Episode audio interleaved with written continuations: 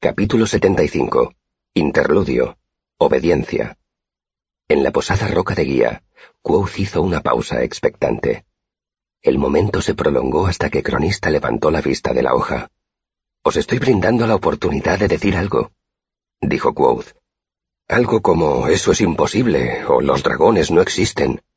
Cronista limpió el plumín. A mí no me corresponde hacer comentarios sobre la historia, dijo con placidez. Si dices que viste un dragón... Se encogió de hombros. Quoth lo miró con gesto de profunda desilusión. ¿Tú, el autor de los ritos nupciales del Dracus común?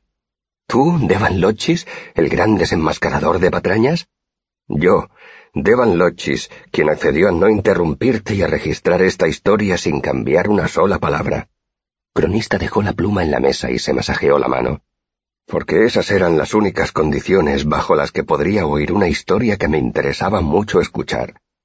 Quoth lo miró desapasionadamente. ¿Has oído alguna vez la expresión rebelión blanca?